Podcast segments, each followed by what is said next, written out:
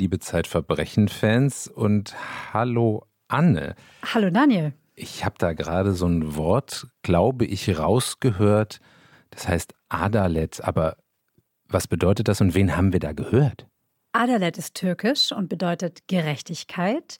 Und wir haben eine Demo gehört, die ich aufgenommen habe mit meinem Handy in einem Fall, den ich recherchiert habe. Und wer da demonstriert hat, das sind Leute, vor allem aus Marxloh, aus dem Duisburger Stadtteil Marxloh. Den man über ThyssenKrupp ja Genau, kennt. spätestens über ThyssenKrupp kennt. Und die Leute, die da demonstrieren, die schreien so laut Adalet, die schreien das nicht nur, die schreiben das auch auf Transparente und rufen es immer wieder, posten das auf Facebook und so weiter. Die fordern Gerechtigkeit von der deutschen Justiz. Es hat sich nämlich auf dem Werksgelände von ThyssenKrupp ein mysteriöser Todesfall ereignet. Jemand ist gestorben und zwar, das ist jetzt über ein Jahr her, am 14. Oktober 2022. Und wer ist da gestorben? Also, derjenige, der da gestorben ist, der heißt Rifat Süleyman, der ist 26 Jahre alt. Und man muss sagen, dass auf der Demo auch noch andere Leute waren, die sind teilweise aus dem ganzen Ruhrgebiet, aus Belgien und den Niederlanden angereist. Aber die meisten wohnen eben in diesem Stadtteil, der direkt an das Stahlwerk von ThyssenKrupp grenzt, nämlich Duisburg-Marxloh. Und diejenigen, die da demonstrieren, kommen zum größten Teil aus der bulgarischen Stadt Plovdiv. Also das sind Einwanderer aus Bulgarien und die stammen aus dem Stadtteil namens Dolopinovo. Und dieser Stadtteil Stolopinovo der ist bekannt als die größte Roma-Siedlung auf dem Balkan. Dort leben ungefähr 30.000 Leute in Plattenbauten. Jetzt ist es aber so, dass viele Leute, die dort leben und die auch dort demonstriert haben, gar keine Roma sind, sondern zu einer türkischen Minderheit aus Bulgarien gehören. Und deswegen rufen sie auch auf Türkisch Adalet. Das wollte ich gerade fragen. Also es war ja nun nicht bulgarisch und es war ja auch kein Roma-Dialekt oder die, den Roma sind die eigene Sprache, sondern eben Türkisch. Mhm. Eine Sprache, bei der man jetzt in Duisburg ja auch vermuten würde, die ist sehr anschlussfähig, weil die türkische Community gerade in Duisburg ja sehr stark ist. Jetzt frage ich mich natürlich, warum kamen diese ganzen anderen Leute noch dazu? Mhm die aus Belgien angereist sind, aus dem Ruhrgebiet. Also es war ja eine sehr große Demonstration, verhältnismäßig jedenfalls, wenn man sich anschaut. Es geht erstmal um den ungeklärten Todesfall eines jungen türkischstämmigen Mannes. Wie haben die die ganzen Leute erreicht und warum sind die gekommen? Die kommen alle, weil sie wissen möchten, wie Refat Süleyman, so heißt ja der Tote, gestorben ist. Und das ist aber nicht das Einzige, was sie wissen möchten. Die möchten sich Gehör verschaffen. Die haben so eine große Wut in sich. Und ich habe, als ich diesen Todesfall recherchiert habe und als ich mit den Leuten gesprochen habe und auf ihren Demonstrationen war, das war nicht die einzige Demo, die es da gab, mich immer wieder gefragt, warum sind diese Leute so wütend? Und ich glaube, man findet eine Antwort, wenn man in ihre Leben schaut, in ihre Leben in Marxloh. Und dahin würde ich dich und euch heute gerne mitnehmen nämlich in das Leben des Verstorbenen, auch in das Leben der Leute, die da demonstrieren. Die haben nämlich alle was gemeinsam. Ja, total gerne. Das wollte ich gerade sagen. Also, dass man im Grunde genommen das Gefühl hat, jetzt erstmal, wenn man die da hört und wenn man dich auch so reden hört über die Wut, dass man das Gefühl hat, da hat sich was aufgestaut. Ja. Das ist also quasi der Tod von Refat Süleyman, ist quasi das Symptom einer viel länger grassierenden, naja, Krankheit weiß ich nicht, aber auf jeden Fall eines schlimmen Gefühls, was sich da breit gemacht hat und was mal raus musste. Und dieses Gefühl, dem würde ich gerne mit dir nachspüren und fragen, wo kommt das her? Ja, das ist total interessant und das ist so eine Reise, die wir jetzt machen können. Ich war ein halbes Jahr lang immer wieder in Marxloh, monatelang, wochenlang und erzähle dir da sehr gerne darüber. Vielleicht können wir so anfangen. Wo ist Rifat Süleyman verschwunden? Der ist am 14. Oktober 22 auf dem Werksgelände von Thyssen verschwunden. Ja, Moment, Moment mal, da muss ich sofort einhaken. Ja. Wie kann denn jemand einfach auf einem Werksgelände. Ich meine, ich war da zufälligerweise schon mal, weil ich mhm. gar nicht so weit davon entfernt zur Schule gegangen bin wir einen Ausflug dahin gemacht haben. es ist ein Riesengelände, muss man mhm. fairerweise sagen. Es ist zehn Quadratkilometer groß, dieses Gelände. Und, und dennoch würde man doch glauben, das sei über und über Video überwacht, da kann doch nicht ja. einfach jemand verloren gehen. Ja, also das ist auch ein Gefühl, das die Leute, die da demonstriert haben, auch haben. Das ist doch alles Video überwacht, das kann doch nicht sein. Und das ist ein Grund, warum sie so misstrauisch sind und warum sie so wütend sind, weil sie auch sagen, das kann doch nicht wahr sein. Jetzt haben Ermittlungen der Polizei später ergeben, dass er auf einem Vorarbeiter getroffen ist, den er nicht kannte. Also es war seine erste Woche überhaupt erst bei Thyssen, die erste Woche von Refat Süleyman bei Thyssen. Bei Thyssen in Duisburg arbeiten 16.500 Leute, also es sind sehr viele Leute. Das ist eine Kleinstadt. Ist eine Kleinstadt, genau. Und Refat Süleyman war eben einer von ihnen. Und er traf dort in seiner ersten Woche auf einen Vorarbeiter, den er zuvor noch nicht kannte. Und dieser Vorarbeiter hat ihm gesagt, wir müssen heute die Umgebung von einem Becken für Industrieabfälle von Dreck befreien, also sauber machen. Ne? Refat Süleyman war Reinigungskraft, wie viele Menschen, die aus Bulgarien eingewandert sind und in Marxloh leben, sind Reinigungskräfte. Refat Süleyman war einer von ihnen. Und die braucht man natürlich auf so einem Gelände auch massiv, weil ja. äh, ne, da wird Stahl produziert, da gibt es genau, wahnsinnig viele Abfälle, Menge fällt eine Menge Dreck ab. an.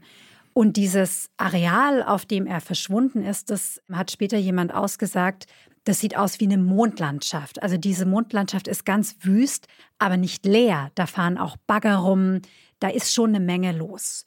Wenn wir uns jetzt mal kurz vorstellen, da wo er war, können wir das ungefähr klassifizieren, wie groß das war, weil erstmal so ein Becken klingt erstmal, da denkt man an einen Pool. Mhm. Ja, aber das ist auch ziemlich groß gewesen. Also das sind auch ein Quadratkilometer gewesen und trotzdem waren da Leute. Also es war so, dass der Vorarbeiter dem Refat Süleyman um 9.15 Uhr gesagt hat, jetzt gehen die Frühstückspause und er erst anderthalb Stunden später bemerkt hat, dass Refat Süleyman nicht wieder aufgetaucht ist. Und er macht sich zuerst keine Sorgen. Hier sehen wir schon so ein Vorurteil, das viele Leute haben. Der hat nämlich später dann ausgesagt bei der Polizei, ach ja, das passiert häufiger, dass von diesen bulgarischen Türken, dass die dann eine Weile miteinander reden und oh ja, ich dachte, der taucht schon wieder auf. Also ein kleiner Rassismus ist da schon mal so grundlegend genau, drin. Klingt das schon an. Deswegen oder weil sich der Vorarbeiter keine Sorgen gemacht hat, wurde erst die Polizei nachmittags um halb fünf verständigt. Also da wurde Refat Süleyman als vermisst gemeldet und zwar nahezu gleichzeitig vom Thyssen Werkschutz als auch von der Ehefrau. Und Thyssen und die Polizei haben dann super aufwendig nach Refat Süleyman gesucht, ne, mit Spürhunden. Also ich habe auch Videos gesehen, wie so Spürhunde den Zaun abgelaufen sind. Es gab Wärmebildkameras, es gab Helikopter, Drohnen, alles Mögliche.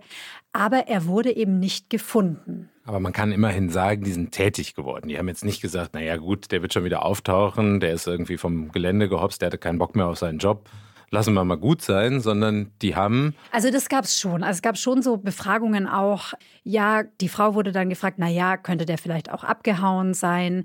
Also das gab es schon. Ne? Die haben dann gefragt, ja, war er vielleicht spielsüchtig? Ist er vielleicht mit einer anderen Frau durchgebrannt? Also diese Ansätze gab es schon auch. Aber es war halt klar, niemand hat ihn gesehen. Es gab keine Kameraaufzeichnungen.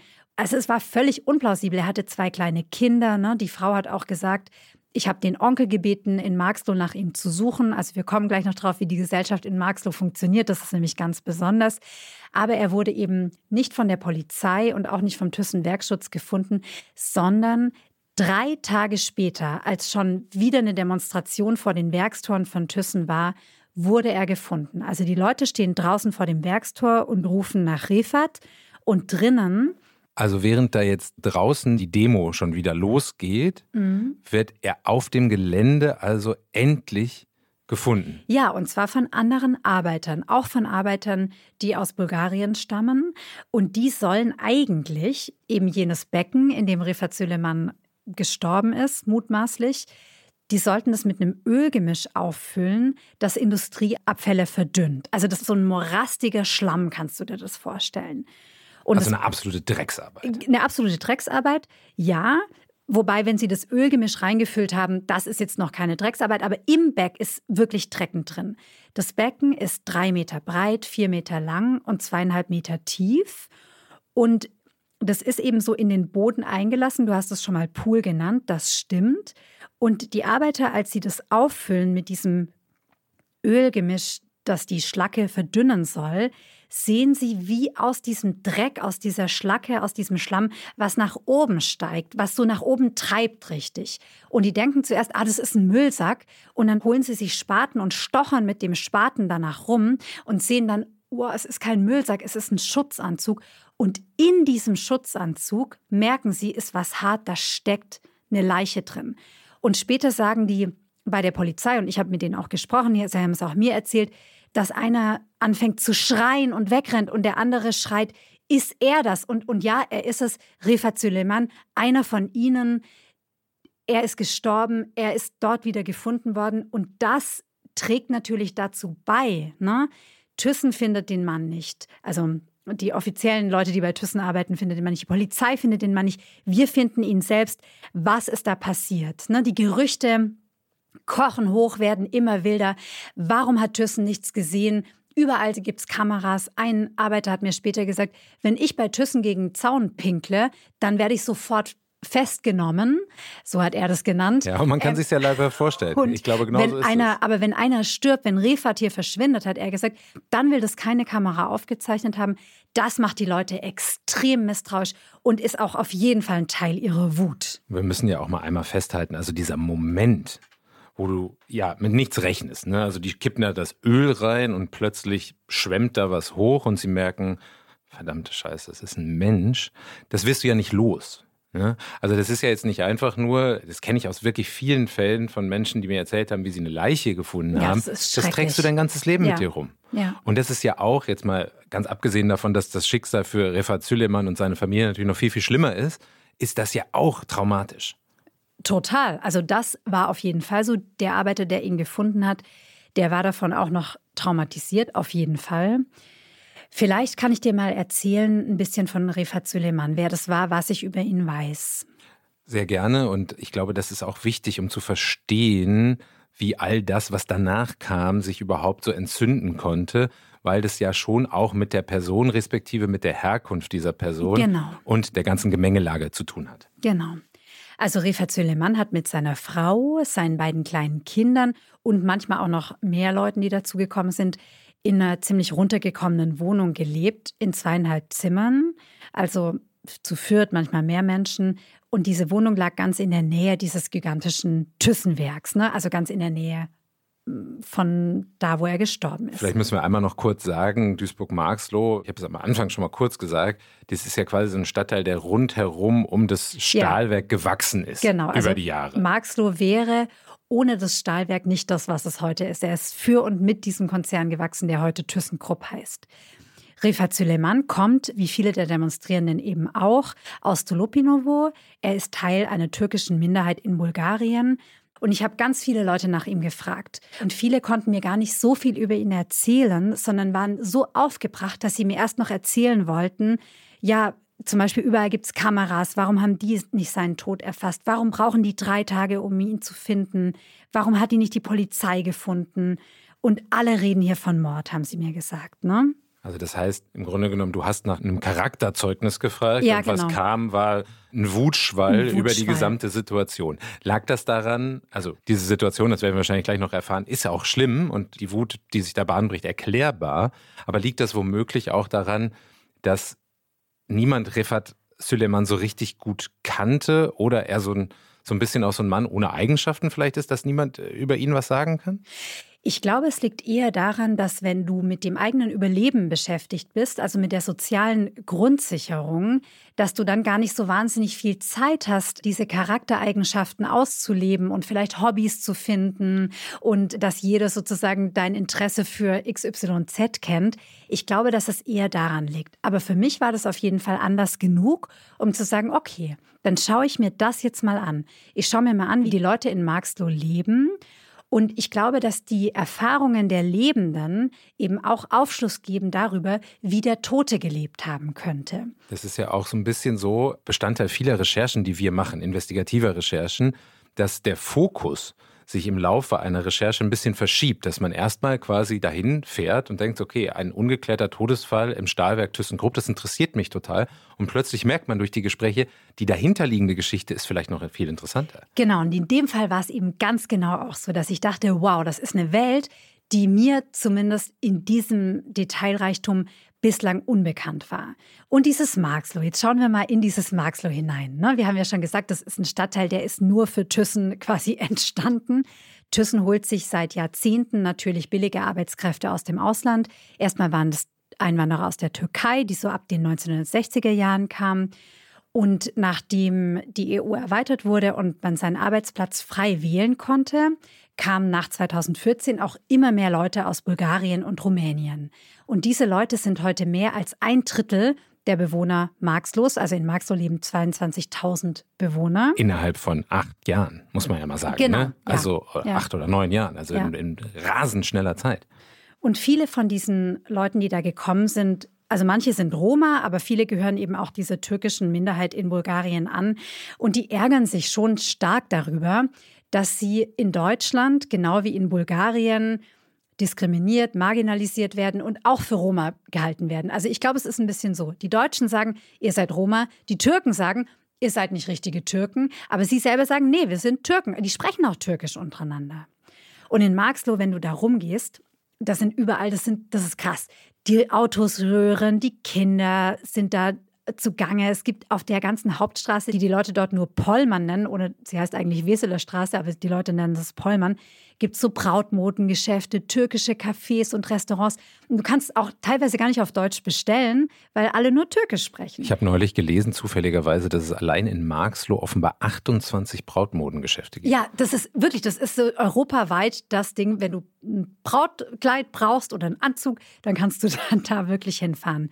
Und das Leben spielt sich dort auf der Straße ab. Es gibt so in der Mitte von diesem Pollmann gibt es zwei äh, Spätis, würden wir hier in Berlin sagen, zwei Kioske, wo man Informationen austauscht und wo die Leute sind, was aber auch damit zu tun hat, dass der Stadtteil wirklich vernachlässigt wird. Also die Parks sind schlecht instand gehalten. Also es gibt auch nicht so richtig einen anderen Ort, muss man sagen, wo die sich aufhalten können.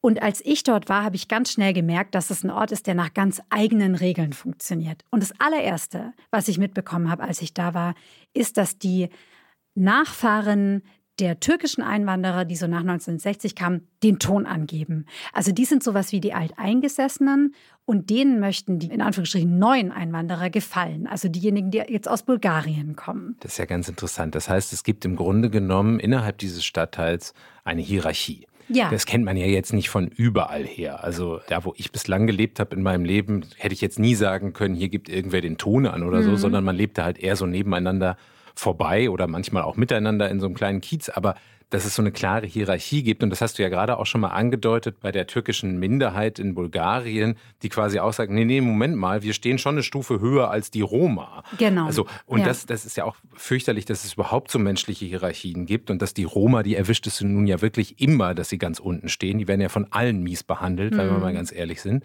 Und offenbar ist es auch in Marxloh wieder so, auch da stehen sie quasi ganz unten in der Nahrungskette. Ja, ich glaube, wir können das noch ein bisschen beschreiben, weil ich das echt total interessant finde. Also man merkt auch, ich habe ja die Leute immer nach Rifat Süleyman gefragt und man merkt in dem, wie die Leute antworten, dieses Gefallen wollen der türkischen Einwanderer. Also zum Beispiel haben viele mir gesagt, der Rifa, der war total religiös. Der hat fünfmal am Tag gebetet und ist dauernd in die Moschee gegangen. Die haben mir gesagt, der Rifat war sauber.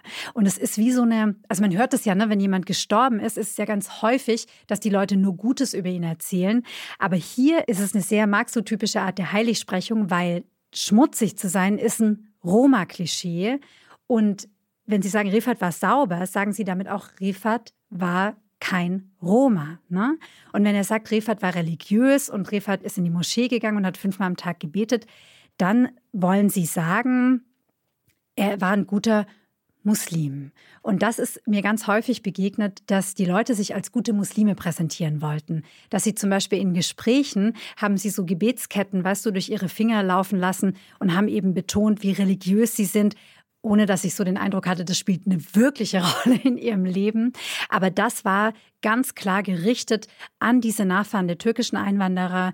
Denen wollen sie gefallen und von denen sozusagen anerkannt werden. Aber da sind wir wieder an dem Punkt, es ist keinerlei Charakterzuschreibung, sondern es ist eher so eine was war er denn in dem Stande, in dem er war? Also wie verhält er sich in seinen Handlungen gegenüber den anderen? Er ist ein guter Muslim, er ist sauber, aber wer er ist, hm Konnte keiner so richtig sagen. Ja, aber ich glaube, wir erfahren trotzdem was darüber, wie er ist, wenn wir jetzt noch ein bisschen weitergehen. Also ich bin gerne auf Recherchen, stehe ich an so Ecken rum und beobachte einfach. Und das habe mhm. ich natürlich auch in Marxloh getan, sehr viel.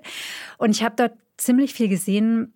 Zum Beispiel habe ich einmal beobachtet, wie eine Frau kam mit einem Kinderwagen, einfach so die Straße entlang gegangen ist und da standen ein paar Leute rum und haben sich unterhalten. Und die Frau hat so einem Mann einen Kinderwagen gegeben. Also die haben, glaube ich, gar nicht die gleiche Sprache gesprochen. Sie hat ihn nur so eben so zugenickt. Und er hat den Kinderwagen genommen, er blieb in der Unterhaltung und hat den Kinderwagen so weiter gewippt, einfach in der Unterhaltung. Und das Baby hat sich dann das Mützchen abgezogen, der Mann hat die Mütze wieder aufgezogen. Und die Frau kommt dann nach ein paar Minuten wieder.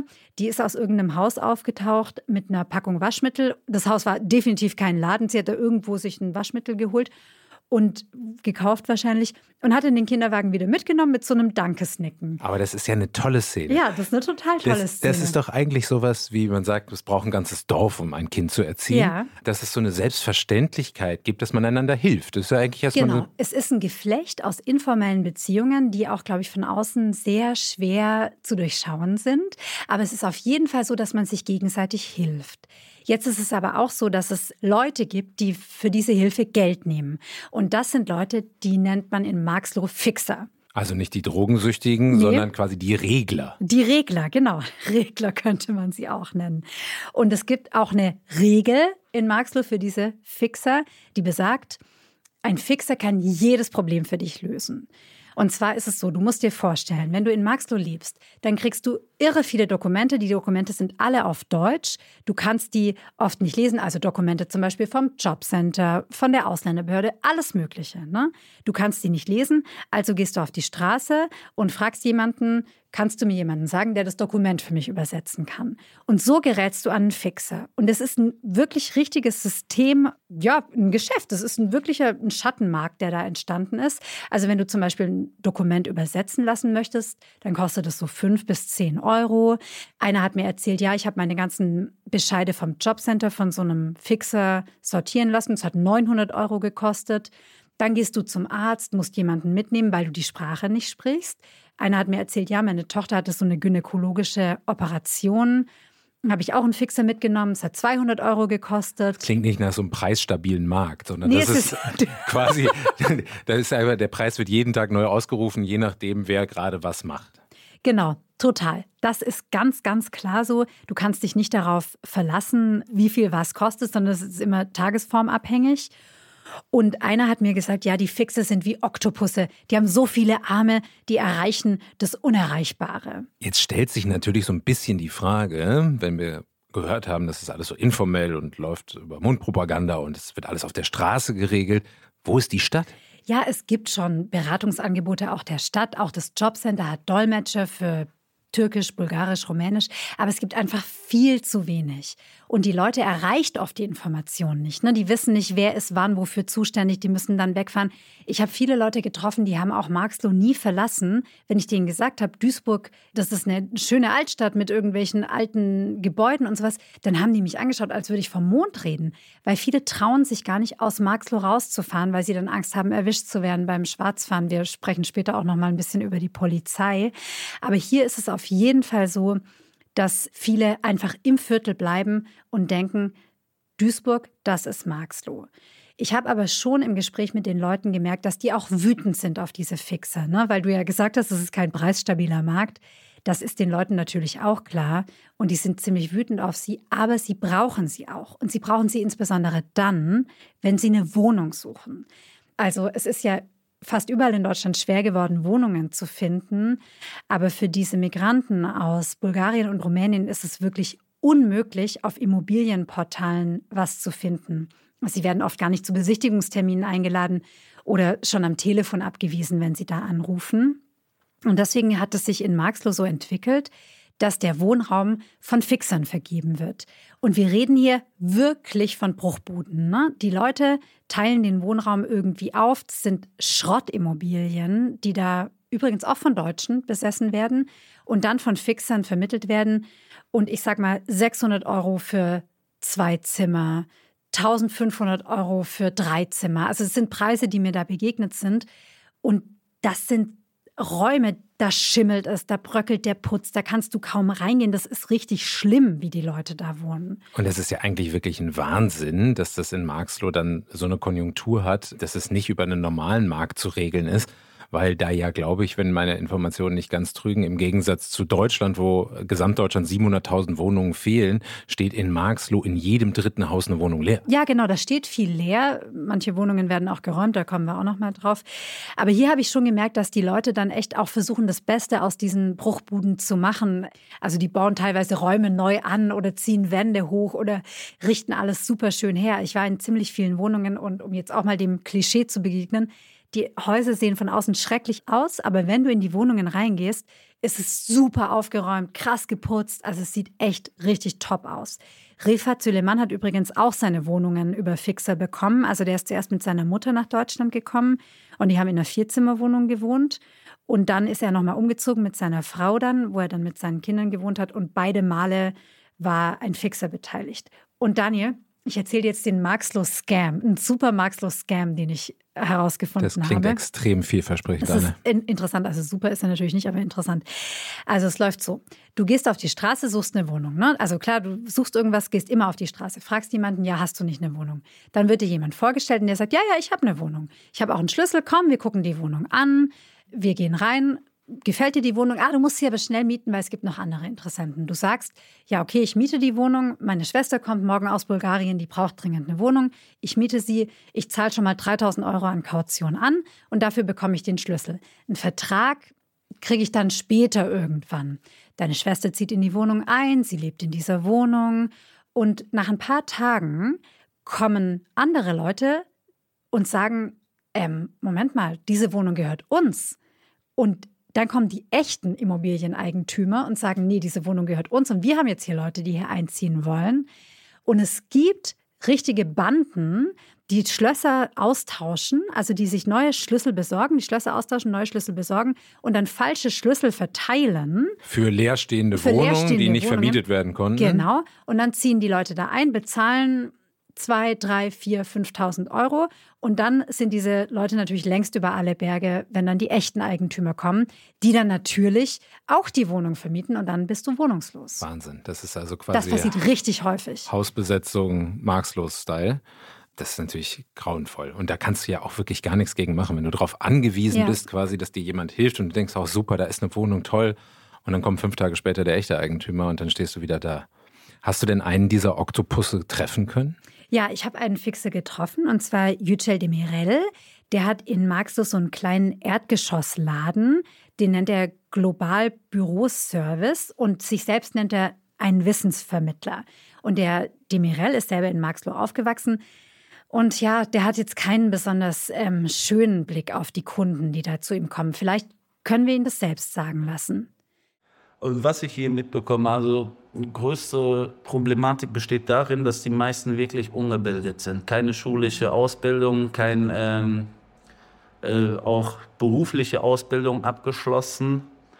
Äh, vor allem Migranten aus Bulgarien und Rumänien, die lassen ihre Kinder schon mit 13, 14 zum Teil heiraten. Zum Teil haben wir auch äh, Mütter gesehen, Väter gesehen, die 13, 14 Jahre alt sind. Und ähm, da stellt man sich einfach die Frage, welche Zukunftsperspektiven hat eine 13-jährige, 14-jährige, die eigentlich selbst schon ein Kind ist und was es auch berufliche, auch, auch schulische Fortbildung angeht. Also ja. null Chance. Ja. Hauptsächlich werden bei uns die Themen angesprochen, Geld, Geld, Geld. Also Nur das Sie, materielle, materielle und das finanzielle. Also dieses ethische, moralische und so ist ein bisschen immer beiseite gelassen. Es geht nur noch um Geld. Wie kann ich vom Jobcenter, wie kann ich von der Familienkasse, wie kann ich halt Wohngeld, ähm, Kindergeldzuschlag, halt äh, Unterhaltsvorschuss, wie auch immer, die ganzen Unterlagen. Es geht also bei uns im... Also Geld vom Staat. Geld vom Staat. Also er hat mir auch erzählt, dass er viel Zeit darauf verwendet, seinen Kunden zu erklären, was eine Rentenversicherung ist, dass man in die lebenslang einzahlen muss. Und er hat sich auch darüber beschwert, dass die Leute miserabel Deutsch sprechen, was stimmt. Ne? Viele Leute sprechen wirklich schlecht Deutsch. Aber er hat dann auch selber erzählt, dass die Leute wirklich betrogen werden. Also er hatte dann auch Mitleid mit den Leuten. Er hat zum Beispiel erzählt, dass nach Marxloh regelmäßig Leute kommen, weißt du, die so Telefonverträge verkaufen oder für Stromanbieter. Und dann gehen die zu den Leuten in Marxloh hin und sagen, ja, hier unterschreib mal. Und plötzlich hat ein Privathaushalt mehrere fette Stromverträge oder zwei Business-Telefonverträge davon profitieren eben auch wieder andere Leute. Also es gibt eine ganze Industrie darum herum. Das ist ja genau. auch nicht ganz unironisch. Das ist quasi im Zentrum der deutschen Stahlindustrie eine weitere Industrie blüht, die Geschäfte auf Kosten der Schwächsten macht. Ja. Und das ist ja auch der Punkt. Ja, die sprechen sehr wahrscheinlich sehr schlecht Deutsch, aber die Strukturen, um das hinzubekommen, sind ja auch offenkundig nicht da. Also wenn wir mhm. uns jetzt vorstellen, wir würden von einem großen Stahlwerk in Bulgarien, weil wir uns in Deutschland nichts leisten könnten und es keine Jobs gäbe, angeworben und würden dahin Also so ist kommen. es, da darf ich dich jetzt kurz unterbrechen. Ja. Thyssen wirbt nicht selber an. Da kommen wir vielleicht ja noch hin, wie genau das funktioniert, ne, wie die dann. Mhm. Aber sie arbeiten ja am Ende für Thyssen. Genau. Und sie arbeiten für eine große deutsche, sehr, sehr reiche Firma, ein sehr reiches Unternehmen. Und ich wollte nur einmal sagen, wenn das umgekehrt so wäre, würden wir wahrscheinlich innerhalb eines Jahres oder so auch nicht gerade fließend Bulgarisch sprechen. Ja, also ich glaube, dass du recht hast. Ich habe die Leute natürlich gefragt, warum sprecht ihr kein Deutsch? Weil ich war auch in Marxloh immer auf Dolmetscherhilfe angewiesen. Das muss ich auch sagen, ne? Oder meistens. Und die sagen halt entweder, ja, die Kurse sind weit weg, also wir müssen dafür weit hinfahren, oder sie haben dann doch Jobs gefunden, sie versuchen sich ja über Wasser zu halten. Und jetzt ist es ja auch schon so, dass man sich da selber immer fragen kann, wenn man mit dem Überleben beschäftigt ist, ne, wenn man nicht weiß, wie soll ich die nächste Miete bezahlen, dann kann man sich natürlich nur bedingt gut konzentrieren. Selbst wenn man weiß, dass das einem helfen würde für bessere Jobs, trotzdem, ich weiß nicht, wenn du nicht gelernt hast, dass Bildung dich aus dem Elend rausbringt, das ist, glaube ich, einfach verstellt auch teilweise dieser Weg. Natürlich, also wir wollen ja jetzt auch nicht irgendwie behaupten, diese Menschen können für gar nichts irgendwas, sondern sie kommen ja auch irgendwo her, wo sie herkommen, wo sie sozialisiert Natürlich. wurden und wo es unter Umständen jedenfalls, weil es einfach wahnsinnig arme Landstriche sind, auch gar kein Bildungsversprechen oder kein Aufstiegsversprechen durch Bildung gab. Das muss man mhm. ja auch erst erlernen. Man muss ja Leute auch erst befähigen zu lernen. Und das ist natürlich eine sehr, sehr komplexe Situation, vor der jetzt auch die Stadt Duisburg steht. Auch die hat es ja nicht ganz einfach, wenn diese ganzen vielen Menschen kommen, die man ja irgendwie nicht nur verwalten muss, sondern irgendwie auch befähigen muss. Natürlich. Das ist ein ganz, ganz schwieriges Gemisch, aber aus meiner Warte, wenn ich mir das so anschaue und bei dem, was du jetzt so erzählst, es wird auch nicht unbedingt genug getan, um das wirklich, um diese wirklich, Integration, wirklich die Integration voranbringen zu lassen. zu lassen. Wir haben den Herrn, Herrn Demirel gehört. Er hat so ein bisschen beschrieben, was so sein Klientel ist. Wie sieht er denn seine Rolle? Also er sieht sich selbst als Wissensvermittler und er arbeitet teilweise auch für jemanden, der Häuser verwaltet und hat mir dann auch gesagt, ja, ich muss jetzt gleich wieder jemanden kontrollieren, der lebt hier illegal in der Wohnung und hat mich dann auch mitgenommen zu so einer Kontrolle und das geht auch richtig zur Sache. Ne? Also da hatte ich schon teilweise Sorge, dass da jetzt Gewalt angewendet wird. Also da haben Kinder im Hintergrund geschrien, eine Frau war völlig verzweifelt und er hat sie dann erstmal dort gelassen, weil sie einen Ausweis gezeigt hat. Aber es war schon ist wirklich eine sehr, sehr angespannte Situation. Werbung. Liebe Hörerinnen und Hörer, Sie möchten das Magazin zum Podcast einmal unverbindlich testen? Dann lassen Sie sich Ihre persönliche Zeitverbrechen-Ausgabe gratis nach Hause liefern. Jetzt bestellen unter www.zeit.de/slash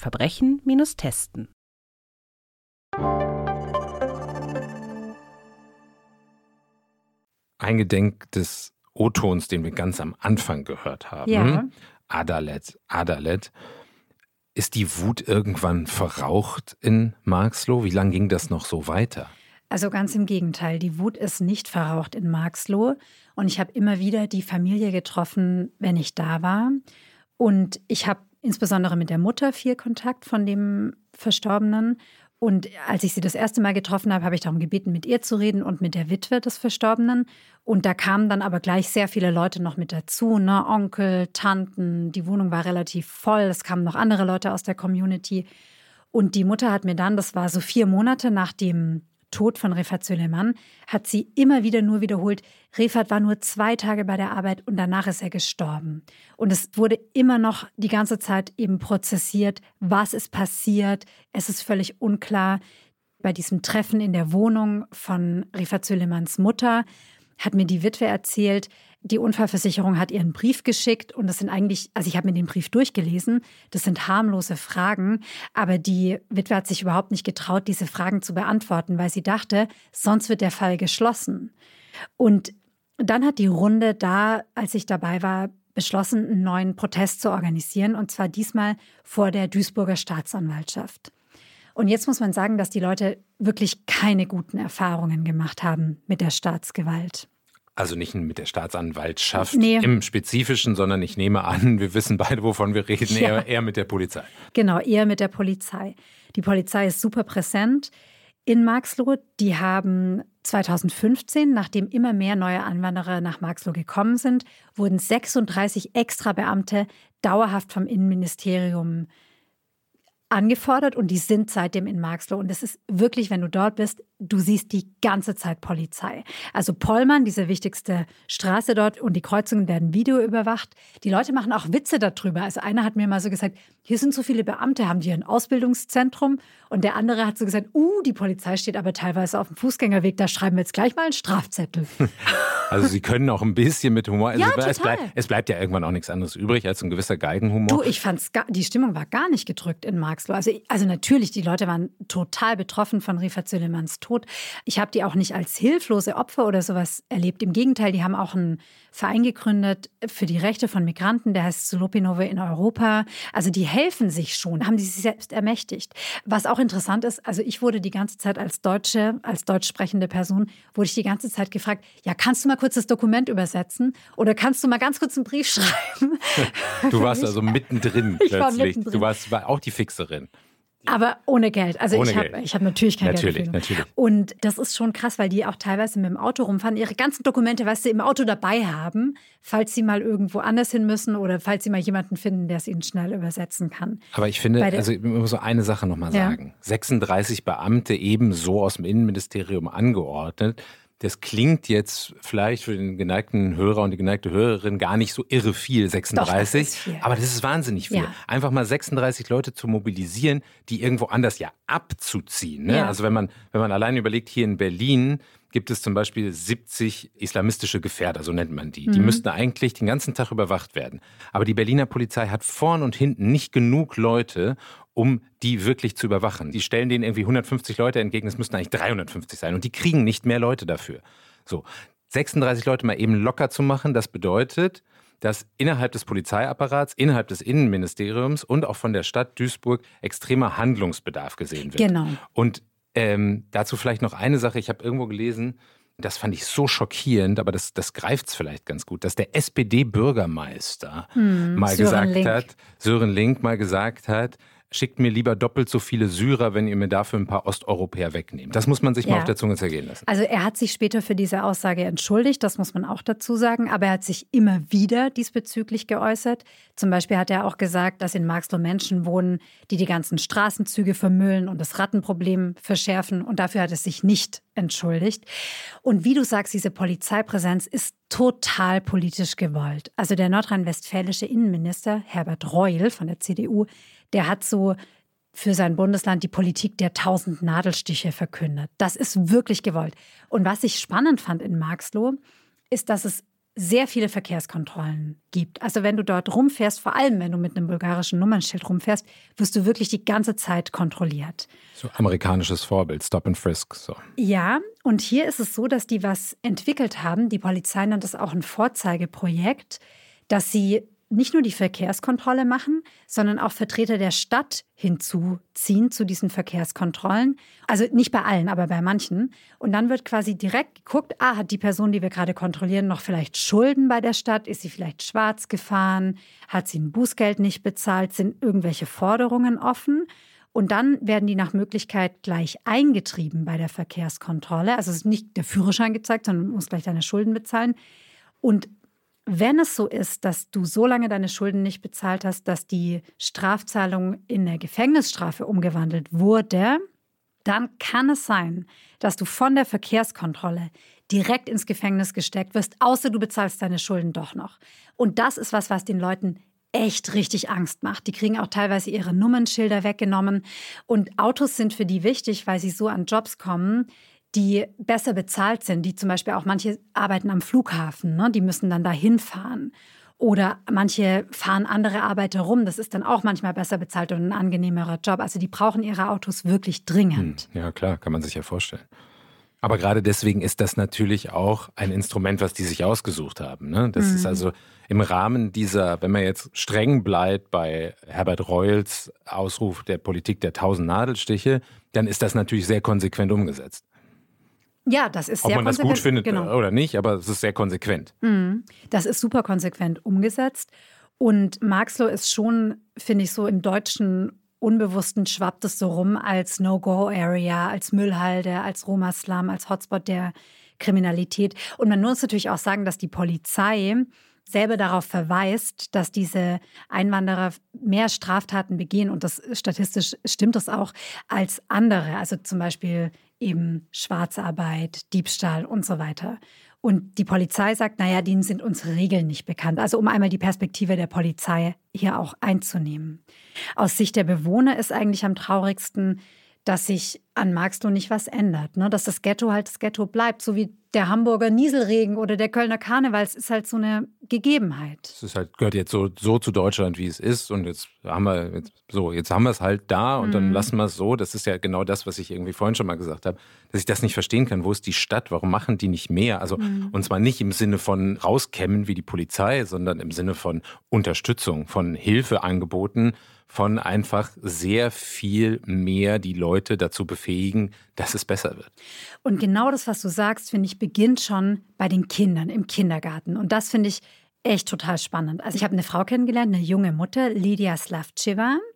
Die äh, kommt auch aus Bulgarien, die spricht in ihrer Familie ein Roma-Dialekt. Sie hat zwei kleine Kinder und die ist super fit. Die hat auch gleich am Anfang, als sie in Marxloh angekommen ist. Davor hat sie in Spanien gelebt, spricht fließend Spanisch. Aber als sie in Marxloh angekommen ist, hat sie sich sofort um einen Kindergartenplatz für ihren älteren Sohn beworben. Der heißt Ryan, der ist jetzt fünf Jahre alt.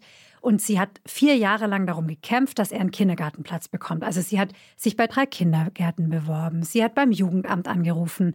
Also die Stadt sagt dazu, die können das nicht nachvollziehen, aber sie stand schon auf Listen drauf. Ne? Ich habe es natürlich versucht, gegenzuchecken.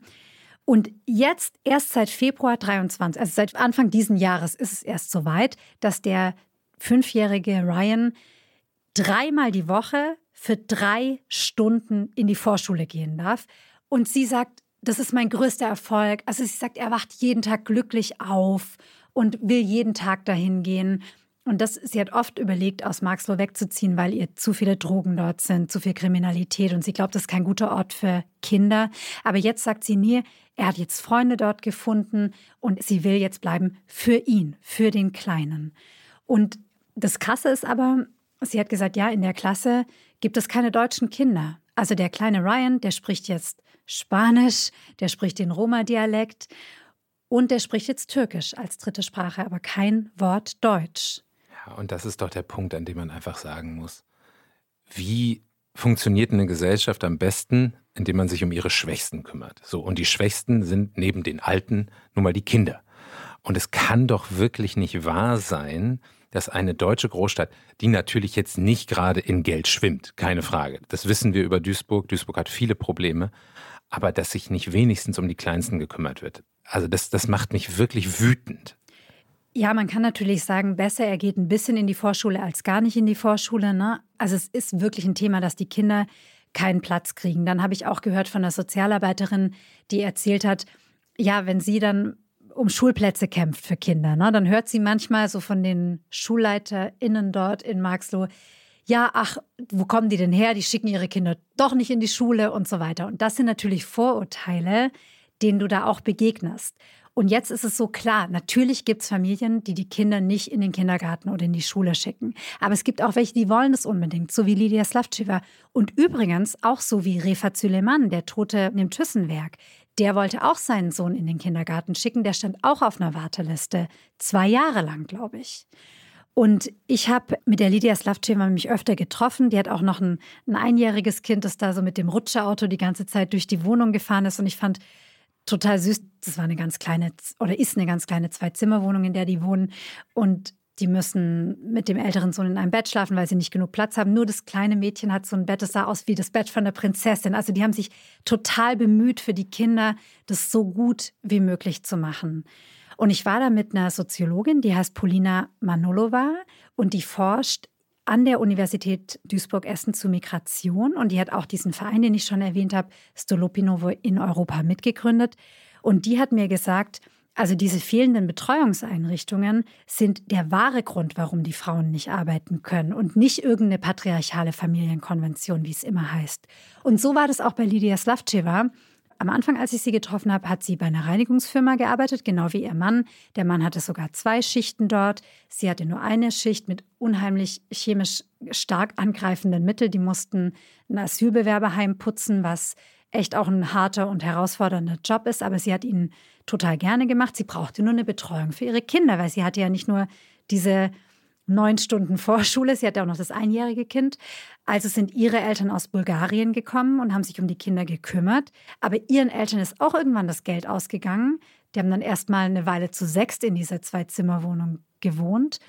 Irgendwann ging das nicht mehr, sind die Eltern zurück und dann musste sie ihren Job aufgeben, weil jemand muss sich ja um die Kinder kümmern.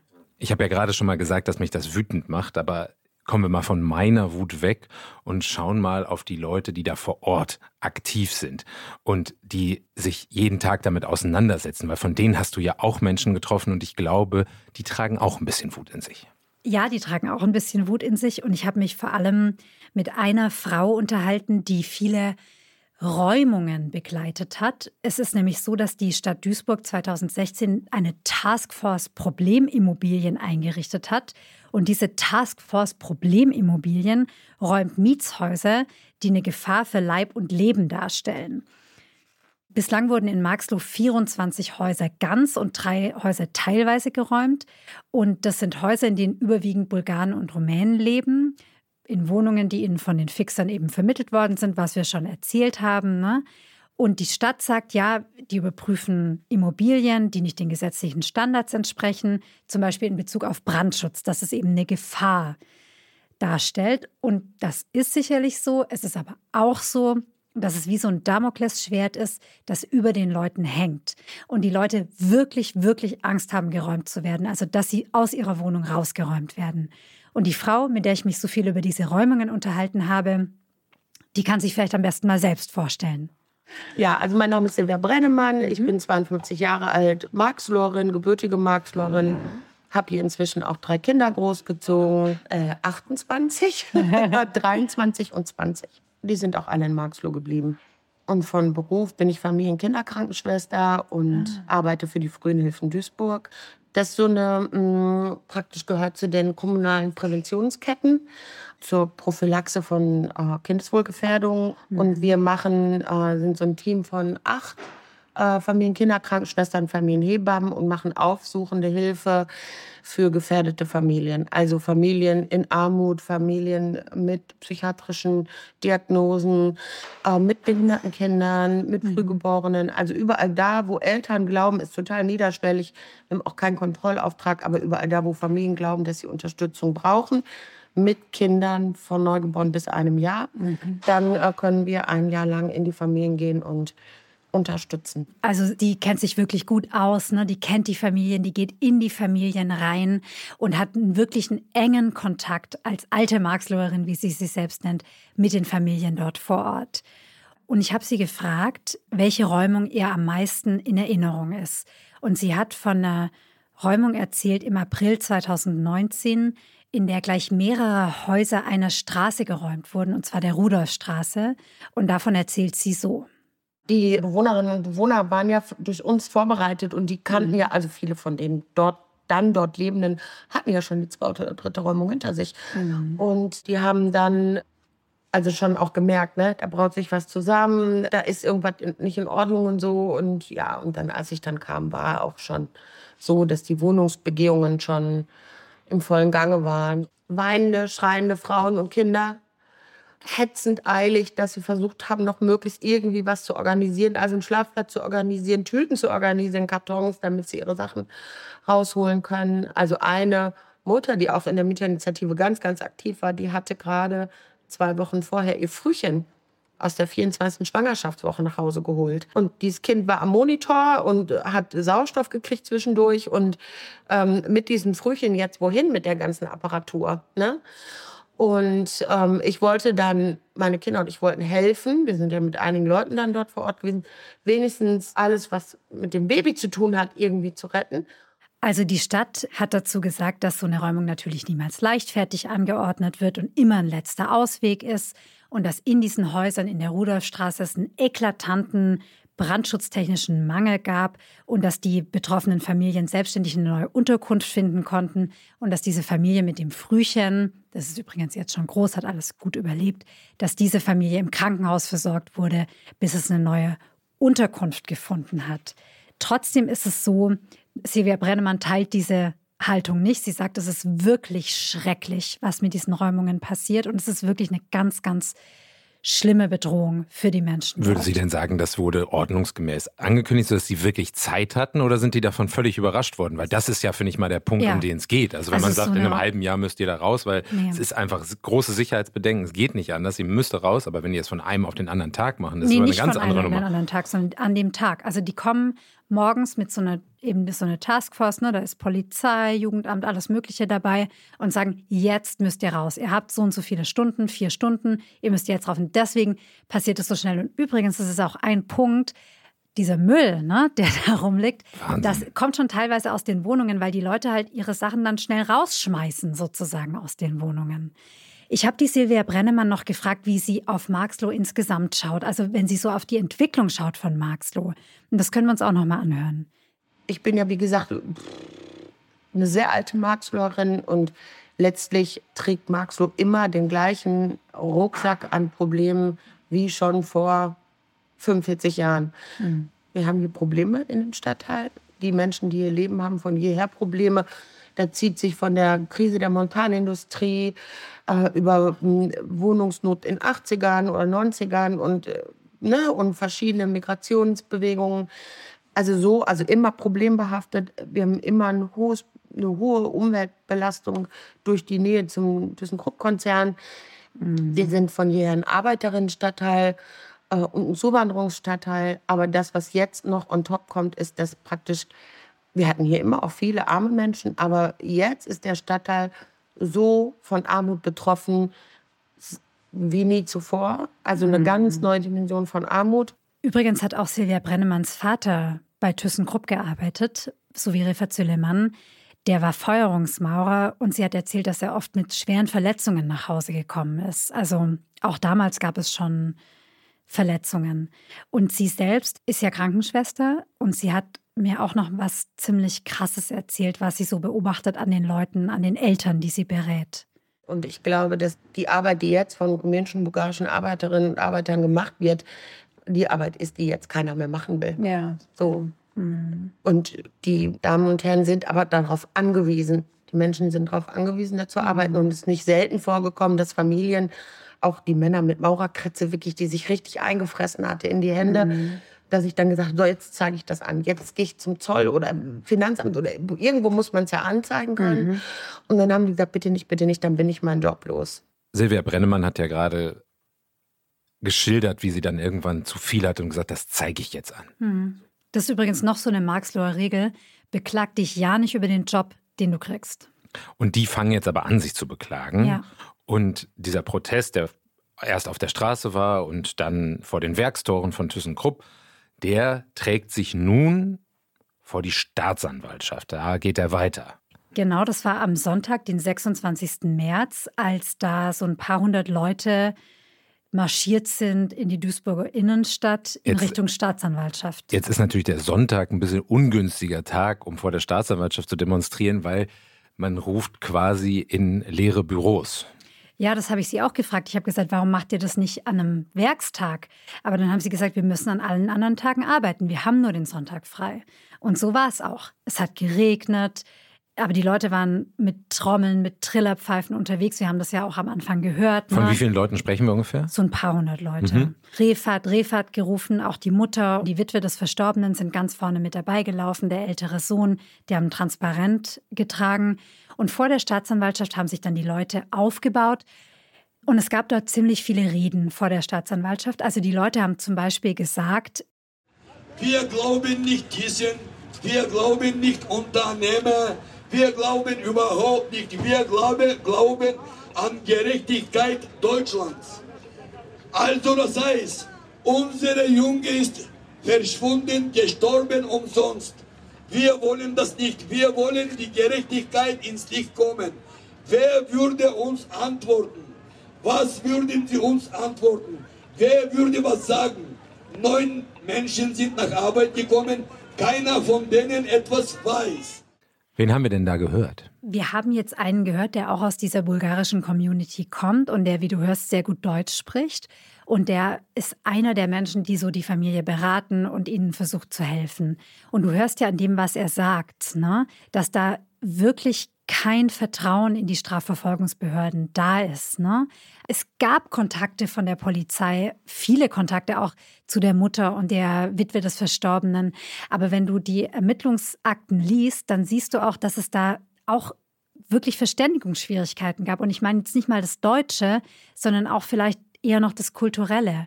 Also beispielsweise ist die Mutter zur Polizei hin oder hat angerufen und hat gesagt, wo ist mein Kind, wo ist mein Kind, das ist gestorben, was tut ihr eigentlich, warum habt ihr ihn immer noch nicht gefunden am Anfang und später, warum wisst ihr immer noch nicht, was passiert ist. Und dann heißt es eben in den Ermittlungsakten, die Mutter ist hysterisch und man kann nicht mit der sprechen, so in diese Richtung. Und ich glaube, die Leute dort hätten sich viel, viel mehr Kontakt gewünscht von den Strafverfolgungsbehörden, von der Polizei und auch von Thyssen zu ihnen, zu ihrer Community. Und es gab Kontakt, aber es gab für sie auf jeden Fall zu wenig.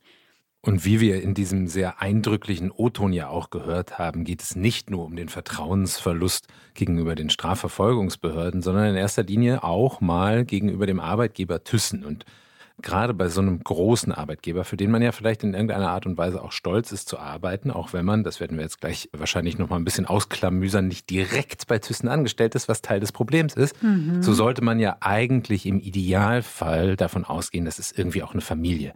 Und die Familie kümmert sich um einen und wenn einem von uns was passiert, dann sind Mama und Papa da und schauen drauf und sorgen dafür, dass das alles aufgeklärt wird und dass sich um die Schäfchen gekümmert wird. Aber das genau ist ja hier nicht der Fall. Das mag so sein. Ich glaube sofort, dass der Konzern sich richtig gut kümmert um Leute, die verunfallt sind auf dem Werksgelände, die bei Thyssen direkt angestellt sind.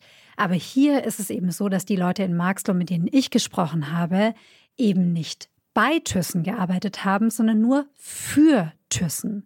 Und das ist eben ganz häufig so, dass Leute bei Leiharbeitsfirmen oder bei Subunternehmen angestellt sind und dann auf dem Werksgelände arbeiten. Also das ist übrigens keine Besonderheit von Thyssen.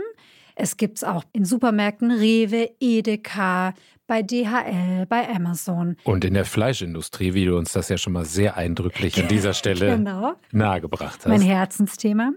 Genau, die Leiharbeit. Also die Leute stehen am Schlachtband oder sie stehen eben in einem Supermarkt oder bei Thyssen oder sitzen in einem Auto von Amazon oder so, ne, in einem Paketlieferdienst und tragen das Label umherfahren, das Label spazieren, sind aber bei einer Leiharbeitsfirma angestellt und die sind die Arbeitgeber. Und in Marxloh hat mir das jemand beschrieben, weil ich die natürlich gefragt habe, warum arbeitet ihr denn nicht direkt bei Thyssen oder Amazon oder der Deutschen Post? Da hat mir das ein Arbeiter so beschrieben, er sagt, also wenn ich mich irgendwo bewerbe, dann höre ich immer, mein Deutsch ist nicht gut genug. Und wenn ich mich dann aber bei der Leiharbeitsfirma bewerbe, dann ist mein Deutsch plötzlich super und spielt überhaupt keine Rolle mehr. Und es führt natürlich dazu, dass du dann arbeitest für schlechtere Bedingungen, weil die Leiharbeitsfirma zahlt weniger. Die Leiharbeitsfirma stellt in der Regel befristete Verträge aus. Sie gibt in der Regel auch nur Verträge, die in Teilzeit sind. Und deswegen bekommst du am Ende viel weniger Geld für denselben Job. Und es liegt daran, die machen das, damit sie weniger Sozialabgaben zahlen müssen, natürlich. Ich wollte gerade sagen, das hat für Thyssen natürlich sehr angenehme Nebeneffekte auf der Gewinnbilanz. Das stimmt, aber wir müssen einmal nochmal betonen, dass wir hier nicht nur über Thyssen reden. Das ist kein Thyssen-spezifisches Problem, sondern das gibt es bei ganz, ganz vielen Unternehmen. Und weil diese Leiharbeitsfirmen für verschiedene Unternehmen eben befristete Verträge in Teilzeit vergeben, müssen viele Einwanderer ihr Gehalt mit Leistungen des Jobcenters aufstocken. Also das ist eben auch ja ein Vorwurf, ne? die kommen, um in die Sozialsysteme einzuwandern. Die Wahrheit ist, dass viele von denen einfach viel zu wenig verdienen, sodass sie auf Leistungen des Jobcenters angewiesen sind. Auch Rifat Süleyman war ja ein sogenannter Leiharbeiter. Genau, also wir haben ja gesagt, bei Thyssen arbeiten 16.500 Leute und unter denen sind 3000 Leiharbeiter. Rifat Süleyman hatte einen Vertrag mit einer Firma namens Elemann. Der war befristet auf 364 Tage zum damaligen Mindestlohn von 11,55 Euro. Und ich habe den Chef von Ellemann natürlich auch nach dem Fall gefragt und er sagt, er möchte es nicht kommentieren, weil so viele Verschwörungstheorien im Umlauf sind. Das übrigens stimmt. Also auch ich wurde ständig gefragt, wollen wir nicht unser Gespräch auf TikTok streamen? Und ich so, nee, das wollen wir wirklich nicht auf TikTok streamen. Also es gab wirklich viele Theorien, die da auf sozialen Medien ventiliert wurden. Jetzt ist es schon so, dass die Bedingungen, du hast es ja angesprochen, das ist mein Leib- und Magenthema, in diesen Leiharbeitsfirmen sind wirklich prekär. Also die Arbeiter in Marxloh haben mir erzählt, dass die Stunden nicht ganz bezahlt werden, dass sie krank sein dürfen und Urlaub nehmen nur dürfen, wenn sie für Ersatz sorgen. Also es betrifft jetzt, wie gesagt, nicht Thyssen, sondern andere Firmen. Aber das ist schon, glaube ich, symptomatisch für die Beschäftigung bei einer Leiharbeitsfirma. Und ich glaube, dass Refat Süleyman und die anderen Leute, die in Marxloh leben, schon nach Deutschland gekommen sind, um einen sicheren Job zu haben. Also nicht sicher in dem Sinne, wie wir es vielleicht verstehen, von wegen du bist bis zur Rente beim selben Arbeitgeber, aber sicher in dem Sinn, dass ihnen nichts passiert. Tragischerweise hat Refat Süleyman von diesen 364 Tagen, auf die sein Vertrag begrenzt war, ja nur zwei arbeiten können. Wissen wir inzwischen, was wirklich geschehen ist? Ja, also die Polizei hat keine Anzeichen dazu gefunden, dass es eine Prügelei gab, die eskaliert ist. Es gab keinen Mord mit einer Leiche, die in diesem Becken für Industrieabfälle hätte entsorgt werden sollen. Also dafür gab es keine Anzeichen in den Ermittlungen. Und die Polizei geht davon aus, dass Rifat Süleyman an diesem 14. Oktober 22 ohne Fremdeinwirkung in das schlammige Becken gestürzt ist und dort ertrunken bzw. erstickt ist. Die Frage ist halt, warum das passiert ist. Und die Frage ist ja vor allem, auch, wie kann das passieren? Also sagen wir mal, das ist ein hochgesichertes Gelände, hm. in dem man weiß, dieses Becken ist gefährlich, wenn man da rein gerät, weil es in irgendeiner Art und Weise eine giftige oder auf jeden Fall nicht besonders. Ja, das wusste er, glaube ich, gar nicht so richtig. Hm. Aber ich habe Thyssen darum gebeten, mit mir zu sprechen und sie haben mit mir gesprochen. Sie haben mir auch eine Werksführung gegeben. Ich durfte das Gelände, in dem Refat Süleyman verstorben ist, nicht sehen, weil das ein Sicherheitsgebiet ist. Ne? Aber sie haben mir zum Beispiel den Hochofen gezeigt. Und das war natürlich schon sowas wie ein Rundgang durch ein untergehendes Reich. Also Thyssen ist auf dem Weg zum grünen Stahl. Thyssen bekommt schon staatliche Zuwendungen. Trotzdem dieses, weißt du, dieses Ruhrgebiet, dieses rußige, dieser Hochofen, das ist schon was, was eigentlich der Vergangenheit angehört. Einer der Hochofen, den ich gesehen habe, der wird auch abgestellt werden. Nach den Zechen ist es quasi das nächste emblematische Symbol irgendwie der Nachkriegsjahre, die Deutschland so reich gemacht haben, die jetzt quasi nach und nach abgeschaltet werden und irgendwann zu Museen umfunktioniert werden. Genau. Und der Pressesprecher hat gesagt, dass sie eben nach wie vor nicht wissen, wie Refa Zülemann zu Tode gekommen ist und dass sie vor dem Abschluss der Ermittlungen eben auch nichts darüber sagen können.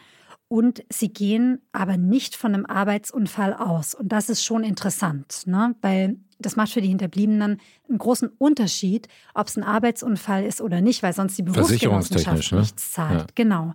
Und wenn Thyssen jetzt sagt, es war kein Arbeitsunfall, im Moment haben die einfach gar nichts. Aber Moment mal, wenn es kein Arbeitsunfall war und wenn es keine Straftat war, was bleibt denn dann noch übrig? Pech für den Refat. Pech für den Refat bleibt übrig, genau.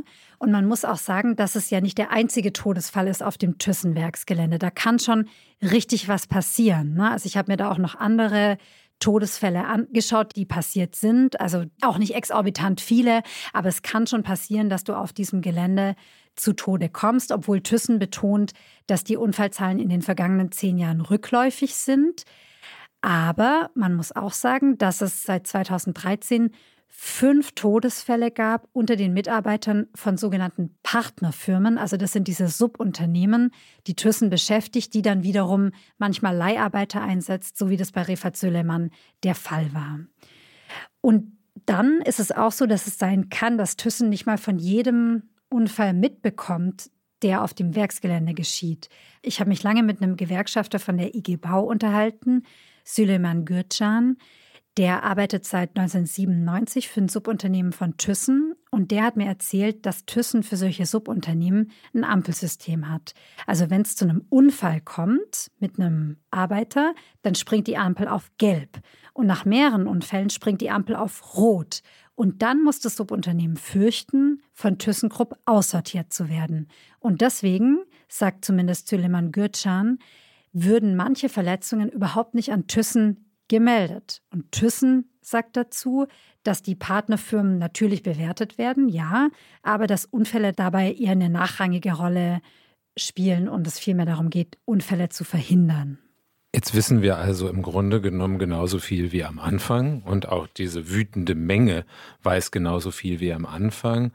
Bis, Bis zu dem Moment, als die Mutter die Ermittlungsakten bekommt. Das ist im Sommer passiert. Und da war ich auch dabei, als sie die Ermittlungsakten bekommen ah, hat. Das ist ja hochspannend. Anwalt.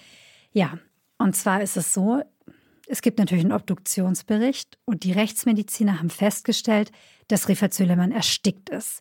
Also sie haben im Schlund und im Magen der Leiche größere Rückstände gefunden von einem Schlamm- und Ölgemisch, das eben in diesem Becken war.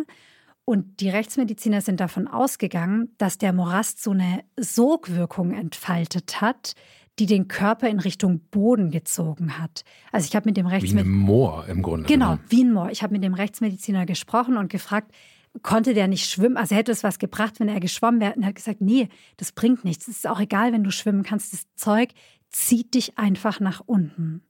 Und dann haben Ermittler auf so einem schmalen Steg, der zwischen zwei Becken verlaufen ist. Also in dem einen ist Rifat Süleyman gefunden worden. Da haben sie so Zigarettenpapier und Zigarettenfilter sichergestellt. Und es scheint so, als sei an diesem Ort schon oft geraucht worden. Und von Rifat Süleyman ist bekannt, dass er Raucher war. Und die Ermittler gehen davon aus, dass er in seiner Pause, in dieser Frühstückspause, aus der er nicht wieder aufgetaucht ist, eine Zigarette geraucht hat und dabei in das Becken gefallen ist.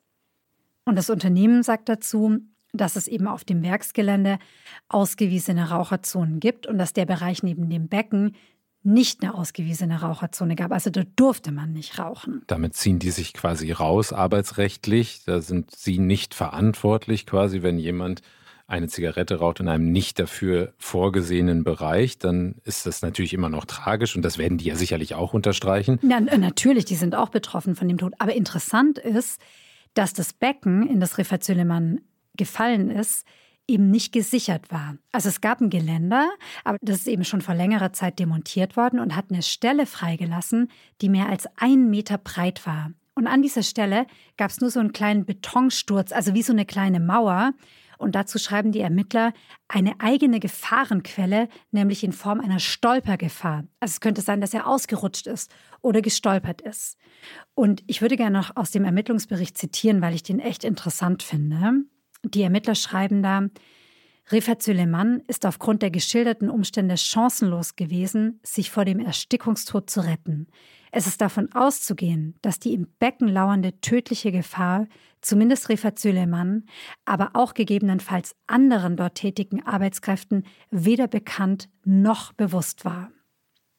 Aber dann kann doch der Arbeitgeber, der nicht Thyssen ist, wie wir schon festgestellt haben, weil sie ja nur für Thyssen, aber nicht bei Thyssen arbeiten, aber wer auch immer, ob es der Subunternehmer ist, die Leiharbeitsfirma oder auch Thyssen oder auch die Versicherung, nach diesem Ermittlungsbericht doch nicht sagen, Pech gehabt, eigenes Verschulden, sondern ganz offensichtlich hat doch da jemand nicht dafür gesorgt, dass diese so gefährliche Stelle, die ja eindeutig als gefährlich zu erkennen ist, wenn die Ermittler das auch so sehen, äh, dass die ordentlich gesichert ist. Ja, also die Ermittler sagen sogar, schreiben sogar in ihrem Bericht, dass dieses Entfernen der Schutzbrüstung, ne, also dieses Geländers, dürfte eine eklatante Verletzung gegen Arbeitssicherheitsvorschriften sein und den Tod von Rifat Süleyman begünstigt haben. Und ich habe Thyssen natürlich gefragt, warum haben Sie das fehlende Geländer nicht montiert? Und das Unternehmen sagt dazu, das handelt sich nicht um einen allgemein zugänglichen Bereich und dass diese Absatzbecken nicht ungesichert waren. Die ganze Zone war weiträumig gesichert und es habe eben keinen Grund für Rifa Züleman gegeben, sich dort aufzuhalten. Jetzt ist es so, also es gibt auch Bilder in diesem Ermittlungsbericht, das ist völlig unstrittig, dass dieses Geländer gefehlt hat. Die Ermittlungen der Staatsanwaltschaft sind noch nicht abgeschlossen. Es ist unklar, ob die Staatsanwaltschaft Anklage erhebt. Und auch die Staatsanwaltschaft hat sich noch nicht geäußert. Also die Polizei sagt es oder legt sehr nahe, es war ein Arbeitsunfall. Die staatsanwaltschaftlichen Ermittlungen sind noch nicht abgeschlossen und vorher möchte sich das Unternehmen auch nicht dazu äußern. Das ist aber wieder, jetzt kommen wir wieder dazu, dass es eben für die Familie des Verstorbenen und für die ganze Community nicht reicht. Ne? Also die Mutter, ich habe sie ja, war ja bei ihr, als sie die Akten gelesen hat, die hat gesagt, wir sind jetzt sicher, okay, stimmt, es war kein Mord. Wir wissen, es gab keinen Mann, der Riffat getötet hat. Der Täter heißt ThyssenKrupp. Ne? Das ist so jetzt deren Aussage. Ja, und man braucht das ja auch für sich. Also man braucht ja in irgendeiner Art und Weise eine Erklärung dafür, dass ein derartig junger Mann, 26, der gerade seit zwei Tagen an einem Ort arbeitet und wahrscheinlich sehr happy darüber ist, dass er endlich einen Job hat und seine Familie ernähren kann, seine Frau und die Kinder ernähren kann, dass der von einem auf den anderen Tag weg ist. Die sitzen da jetzt jeden Tag ohne den und fragen sich, was ist mit Riffat passiert? Jetzt wissen wir, es war kein Mord, ja, also brauchen wir den nächsten Schuldigen, weil sonst kannst du damit ja kaum umgehen. Du kannst das ja nicht verarbeiten. Natürlich, das ist total verständlich. Und ich hatte ja schon diesen Verein erwähnt, Stolupinovo in Europa, der von Migranten selbst gegründet wurde. Und die haben jetzt eine Petition zur Abschaffung von Subunternehmen gestartet, um sozusagen auf, den, auf die Verhältnisse zu rekurrieren ne? und zu sagen, die Verhältnisse sind schuld. Die Staatsanwaltschaft, habe ich ja gesagt, die ermittelt immer noch. Thyssen wartet diese Ermittlungen ab. Und die Familie von Rifat Süleyman, die warten weiterhin auf ein Wort der Zuwendung. Natürlich wünschen die sich auch Geld. Noch wichtiger wäre, glaube ich, eine Anerkennung oder eine Zuwendung. Oder auch einfach Adalet, Gerechtigkeit. Liebe Anne, Vielen herzlichen Dank, dass du uns mitgenommen hast nach Duisburg-Marxloh und in diese Welt, die wir da in der Nähe des Thyssen-Stahlwerks haben. Es war hochinteressant. Danke dir sehr. Und ich bedanke mich auch bei euch, liebe Zuhörerinnen und Zuhörer, dass ihr euch diese Recherche angehört habt. Und ich hoffe, ihr schaltet auch im neuen Jahr wieder ein hier bei Zeitverbrechen. Wir beide wünschen euch jetzt einen guten Rutsch und ein frohes neues Jahr. Gutes neues Jahr.